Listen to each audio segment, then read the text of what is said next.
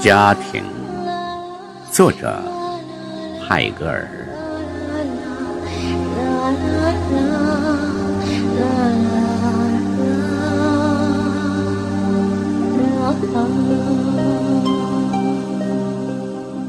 我独自在横跨过田地的路上走着，夕阳像一个守财奴似的正藏起它。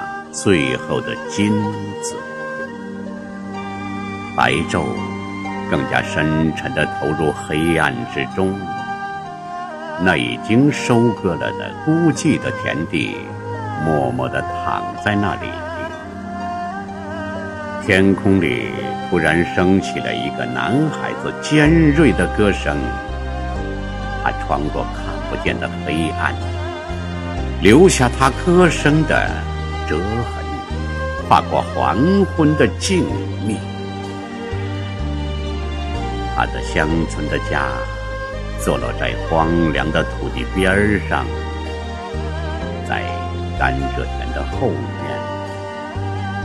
躲藏在香蕉树、瘦长的槟榔树、椰子树和深绿色的夹克果树的阴影里。